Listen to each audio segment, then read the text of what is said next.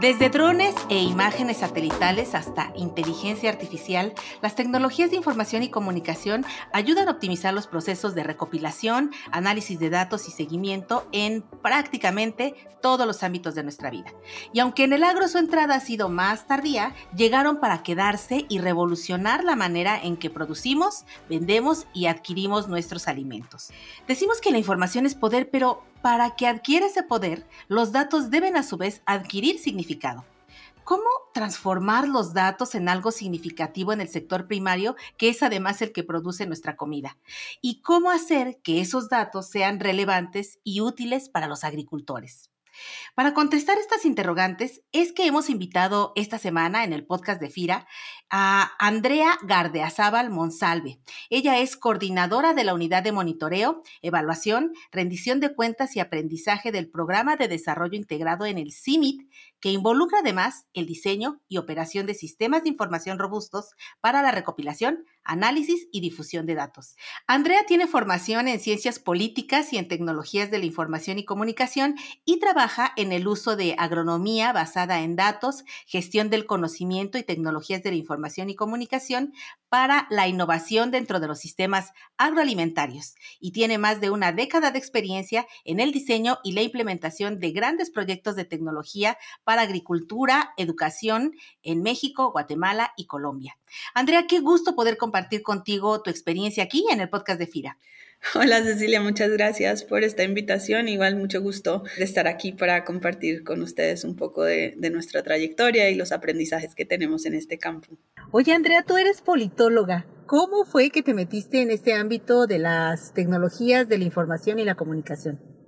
Sí, pues yo empecé desde las ciencias sociales con esta inquietud un poco de entender en el sector del desarrollo qué se podía hacer para reducir pobreza, para mejorar las condiciones de la educación.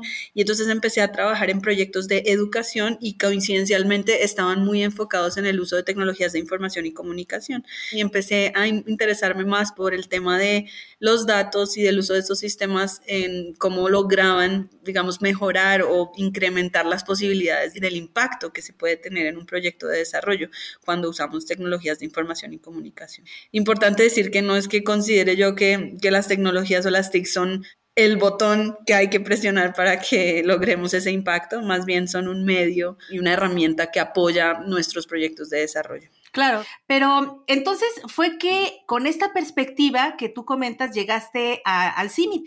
¿Y cómo es que se inserta todo este conocimiento que tienes de las tecnologías de la información en los proyectos de desarrollo integrado que tiene el CIMIT y que pueden ofrecerle al agro? En realidad, en todos los proyectos de desarrollo se recolectan datos, ¿no? Y llevamos más de una década recolectando información. Y en esa medida empezamos a trabajar nosotros en entender para qué más podríamos usar los datos y no solo para qué más, sino cómo podíamos hacer que estos datos tuvieran mejor calidad, ¿no? Las tecnologías lo que nos permiten es llegar a más gente, tener más datos, el volumen de datos es mayor, pero también la calidad de datos puede ser mayor. Y lo que podemos hacer con esos datos a través de las TICs también es mejor, tiene mejor potencial. Entonces, lo que empezamos, digamos, nuestra entrada en, en CIMIT fue empezar a recolectar información de las parcelas con los productores, información muy detallada de sus procesos productivos. Y cuando ya tuvimos unos años de trabajo de recolección de información, de generar conciencia en el productor de por qué era importante tener, digamos, el récord de sus datos, entonces logramos tener un set de datos interesante y empezamos a pensar qué podemos hacer mejor con estos datos, ¿no? No solamente regresar a nuestros donantes para decirles, mira, trabajamos en estos lugares y tenemos tantos números de productores y esos son nuestros rendimientos, sino también usarlos datos para hacer más investigación o para contestar mayores preguntas que le puedan servir al productor de regreso como retroalimentación sobre cómo hacer mejor las cosas. Fíjate que en este sentido, otra parte bien importante de los datos y que sobre todo las instituciones de fomento, eh, como también es el caso de, CIMIT y como es el caso de nosotros, nos sirven además para tener mediciones muy precisas en cuanto al impacto y a la evaluación de los programas, de lo que estás haciendo. ¿Cómo se relacionan estas TICs con el monitoreo, la evaluación, el seguimiento en un entorno en donde la tecnología 4.0 ya está entrando al agro? Ahí lo que te decía yo es que las tecnologías apoyan o son un medio que nos permiten hacer más eficiente ese proceso, ¿no? Entonces, los proyectos de desarrollo están en campo, el productor trabaja con extensionistas, trabaja con proveedores de insumos, está el sistema agroalimentario funcionando y cuando tú tienes datos y puedes poner esos datos al servicio de ese sistema, es que se hace una diferencia, ¿no? Las tecnologías de información y comunicación no son la salida única para este tipo de cuestiones. Por ejemplo, vemos muchas aplicaciones, ¿no? Si entras a buscar cuántas aplicaciones de recomendaciones agronómicas hay en encuentras muchísimas. Y ahí un poco el mensaje es, la aplicación por sí misma no hace un cambio, ¿no? Necesitas tener un entorno, un proyecto de desarrollo donde haya una red de actores en campo, en donde un sistema de información y comunicación les permita mejorar sus procesos de comunicación, mejorar los flujos de datos de un lado a otro y terminar en una aplicación con unas recomendaciones que tienen sentido. Y ahí te voy a dar un ejemplo. Nosotros tenemos un set de datos de información de producción de maíz de muchos años de cuántos son los rendimientos, cuánto les ha costado producir, cuál es la combinación de tecnologías que esos productores han implementado. Para hacer uso de esos datos y poder decir, por ejemplo, regresar al productor a decirle, mira, quizás una combinación que te podría funcionar para tu siguiente ciclo agronómico y hacerle una recomendación, no basta con hacer el análisis de los datos. Regresamos nosotros a campo, validamos esto con los productores mismos, validamos esto con nuestros equipos y también preguntamos al productor qué es lo que tú quisieras saber, ¿no? ¿Cuáles son tus preguntas principales. A veces queremos contestarle la pregunta sobre el rendimiento y decirle, mira, esto es lo que tienes que hacer para tener mayor rendimiento. Y el productor puede ser que lo que quiere saber es cuánto le cuestan los insumos. O puede ser que no encuentra el insumo en su región o puede ser que el costo del insumo es tal que él no lo puede adquirir. Entonces también entender la dinámica del contexto del productor se vuelve súper necesario para que todo este proceso de los datos tenga relevancia, sea un proceso y un ejercicio que tiene un resultado útil tanto para el productor como para nosotros. Oye, y así en esta mm, perspectiva de buscar de qué manera pueden ayudarle los datos al productor, surge esta iniciativa del Premio de Aplicaciones Innovadoras en Analítica. ¿Qué es este premio? Cuéntanos, ¿quiénes participan y, qué, qué, experiencia te deja el haber participado y ganado a ti este tipo de premios? Bueno, este premio es de una sociedad, digamos, de analistas, no del sector agrícola para nada. De hecho, el premio que nosotros ganamos fue casi de las primeras veces que daban un premio al sector agrícola, ¿no? Esto es un premio en donde participa el sector privado y premian la innovación en los análisis, en el tipo de análisis que se hacen con los datos, especialmente con grandes volúmenes de datos, que es lo que llamamos Big Data. Y lo que hicimos ahí fue reunirnos con otros centros hermanos de investigación agrícola internacional y utilizar nuestro set de datos para hacer exploraciones de métodos de análisis un poco innovadores, trayéndolos de otros sectores, del sector de la salud, de la música, de otro tipo de ambientes en donde se hace análisis de datos para ver cómo implementamos eso. Como tú decías al inicio, todas estas metodologías han llegado un poco tarde al sector del agro y es una pena porque hay bastante potencial, solo que no hemos invertido suficiente. Entonces, ese era nuestro interés, digamos, tratar de explorar con los datos que tenemos cómo podemos hacer agronomía de una manera más eficiente. ¿no? Normalmente los agrónomos están acostumbrados a tomar sus decisiones con base ya sea en los ensayos que tienen o, o lo que siembran las parcelas que son capaces de monitorear directamente o pues con base en los productores, ¿no? Con los que trabajan pero aquí lo que estábamos planteando nosotros es, hagamos un de datos grande, ¿no? Big data, grandes volúmenes de datos para que los agrónomos puedan tomar decisiones con base en una evidencia mucho más amplia. Y por eso nos dieron ese reconocimiento. Y así es como surge este proyecto en el premio de Agrotutor. ¿Sí es, es correcto? Agrotutor es un poco el producto final para el productor. Es una aplicación móvil en la cual integramos todos los análisis de diferentes tipos que hemos hecho y todos los resultados a los que hemos llegado a partir de procesar esos datos que tenemos desde el 2012 hasta el 2022.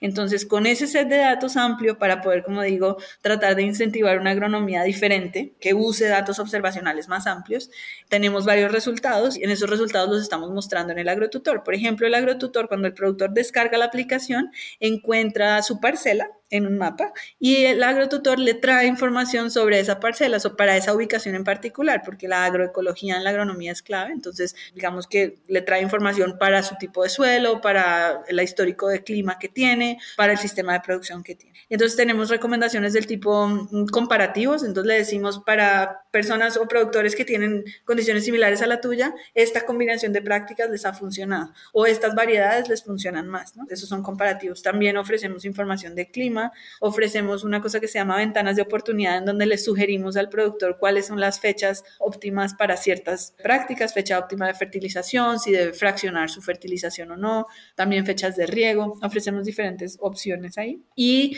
además, pues hay una opción de que el productor pueda ingresar más datos para seguir alimentando la base de datos y seguir recibiendo recomendaciones cada vez más, digamos, personalizadas o específicas para su parcela. No sé si, si tú coincidas conmigo, pero creo que un gran reto, Andrea, viene en la parte de la recolección. Yo he oído mucho acerca de esta parte del famoso cuaderno de notas o lo que le dicen la bitácora de campo, y ahora se está incluso hasta migrando a un tipo de cuaderno de campo digital. Es un tema que quisiera abordar de manera más amplia, pero ¿cómo hacemos para que estos datos tengan validez? Porque finalmente son los productores los que tienen sus propios registros y los que pueden ayudar a que este tipo de tecnologías se puedan complementar con los análisis que ustedes hacen. ¿Incluye AgroTutor algo así como un, cuaderno de campo digital? ¿Empieza con, con este sistema o algo parecido? Sí, es una gran pregunta porque es el gran reto que hemos tenido nosotros. Llevamos 10 años recolectando datos a través del extensionista y el agrotutor justamente fue creado específicamente para los productores buscando empezar un proceso como de conciencia, de creación de conciencia, en entender que el productor puede recolectar sus propios datos porque cuando recolecta sus propios datos regresa esta aplicación con recomendaciones más acertadas para ellos. Entonces nuestra lógica detrás es el productor va a tener motivación para colectar sus datos de mejor manera, con una mejor calidad, porque va a recibir inmediatamente alguna recomendación específica con base en esos datos. Si él mete datos que no son reales, que no son precisos, la recomendación no es buena. Entonces, cuando el productor empieza a entender este ciclo, digamos, virtuoso entre contribuir con información y recibir valor agregado, pues esperamos nosotros que eso pueda cambiar un poco la dinámica, ¿no? Si tiene entonces el agrotutor un espacio para recolectar datos muy básicos, en donde le preguntamos al productor cuál es su práctica, cuál es su cultivo, dónde está su parcela y cuál fue su rendimiento, básicamente. Y con estos datos estamos fundamentalmente queriendo comenzar una relación con el productor distinta en la que consideramos al productor como principal contribuyente de los datos y como principal receptor de nuestros productos de información, digamos, con valor agregado. Oye, pues este tipo de aplicaciones y la información que resulten de este tipo de aplicaciones es para nosotros un anhelo, quiero decirte, como banca de desarrollo, porque finalmente, si evidentemente nuestra función de fomento es fomentar la productividad y mejores condiciones para los agricultores, una parte que no podemos perder de vista es que estos datos tienen para el sector financiero un valor muy amplio, muy amplio porque, bueno, nos ayudan a disminuir esa percepción de riesgo y les permite también a los intermediarios financieros con los que trabajamos tener mayor certeza acerca de qué realmente están financiando. Así que cuéntanos cuál ha sido la experiencia que ustedes han tenido con AgroTutor, qué les ha funcionado y qué creen que necesitan evolucionar o cambiar.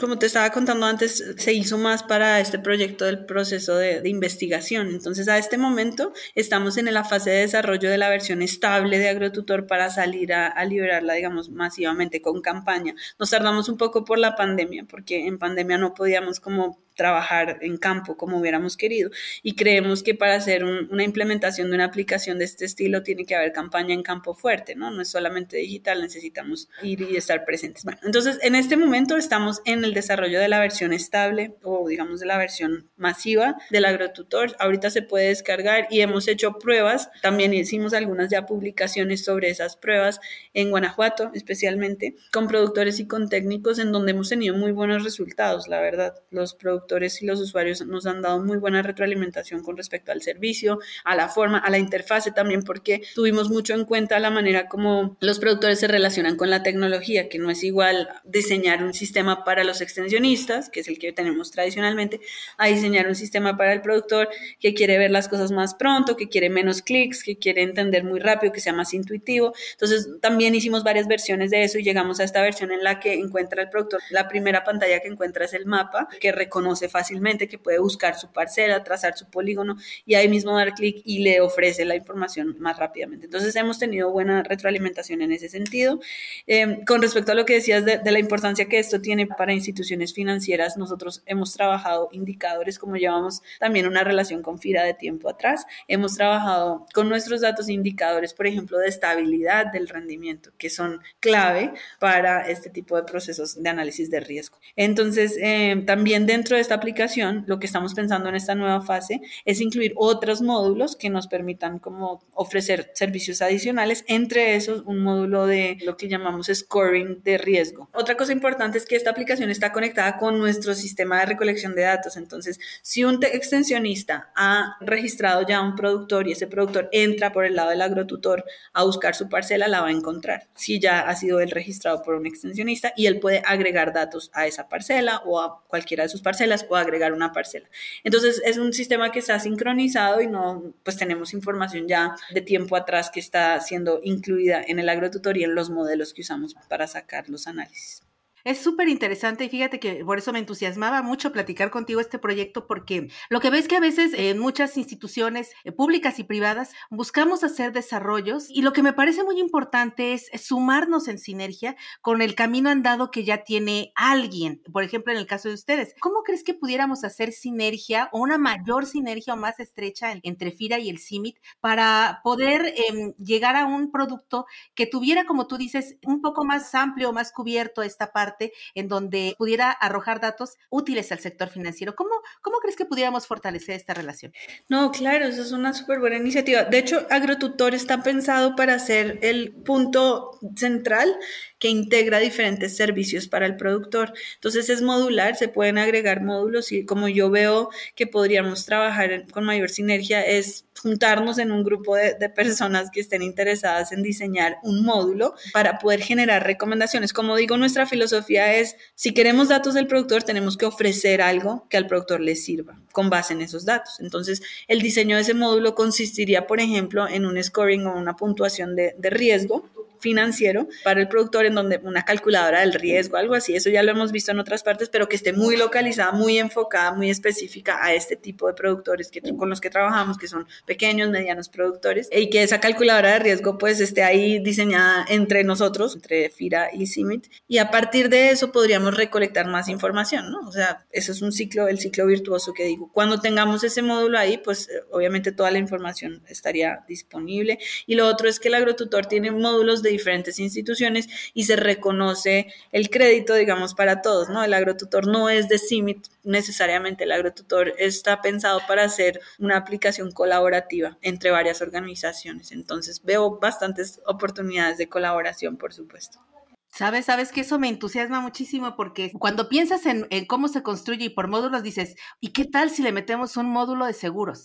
No, hombre, aquí esto se puede hacer fabuloso porque eh, aquí el productor entra, ve, incluso ve si se puede calificar para un crédito, o sea, todo, todo se puede armar en, en un desarrollo de este sentido. Entonces, ahora pensando en tu vocación de politóloga y tu experiencia en políticas públicas, yo veo, por ejemplo, ahora muchas empresas haciendo este tipo de desarrollos de manera comercial. Y está bien o sea, está bien que haya esa competitividad. Sin embargo, desde el punto de vista del fomento, yo considero que este tipo de cosas es muy importante lanzarlas desde las instituciones públicas porque cubren esa parte del acceso hacia el productor eh, sin necesidad de la membresía, del pago, ¿no? Y entonces el que lo podamos proveer a través de una institución pública le da esa potencia de impacto social.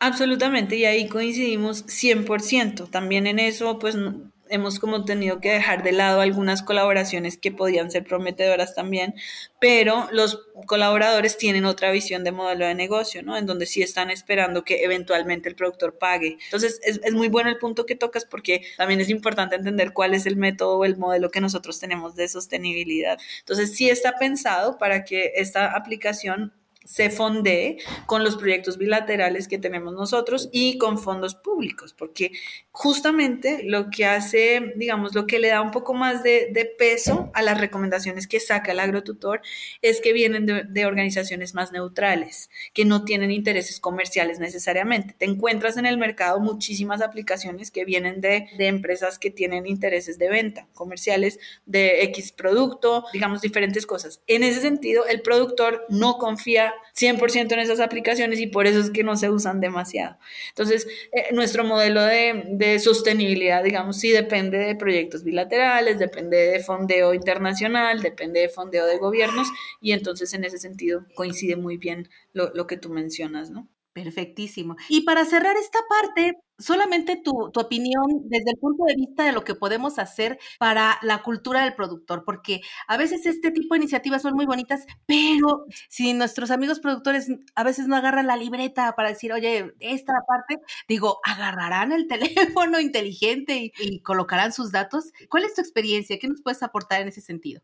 Sí, es, es un reto. Lo que te digo de la experiencia es que si no llegamos con un producto de valor agregado que le permita al productor usar para tomar una decisión y que la decisión le beneficie, no logras engancharlo en un proceso de, contribución de datos. Entonces, el punto de origen no es qué datos necesitas del productor o qué le vas a preguntar o no. El punto de origen es qué producto le vas a llevar al productor, qué producto de información, ¿no? Con datos le vas a llevar al productor. Entonces, ponle que si tenemos un dataset de 10 años, podemos de entrada llegarle con un comparativo de decirle, mira, productores que se parecen a ti han hecho esto y el 20% hizo, sembró en tal fecha, hizo esto, combinó así las tecnologías y logró este rendimiento. Ya con eso el productor te abre la puerta, ¿no? Te dice, ah, bueno, pues igual yo voy a probar eso en la próxima temporada. Entonces le dices, bueno, si además de tú probar eso, me das tus datos de esa temporada, yo voy a regresar a ti la siguiente con información más precisa. Entonces diría que si el productor no ve un beneficio concreto, tan tangible en el uso de esos datos, no hay manera en que se enganche. Por el contrario, lo logras si logras tener un producto que no tiene que ser muy complejo, puede ser así de sencillo como el que estoy mencionando para abrir esa puerta, tienes bastante oportunidad de que haya, digamos, masivamente una adopción y una aceptación de un sistema como estos.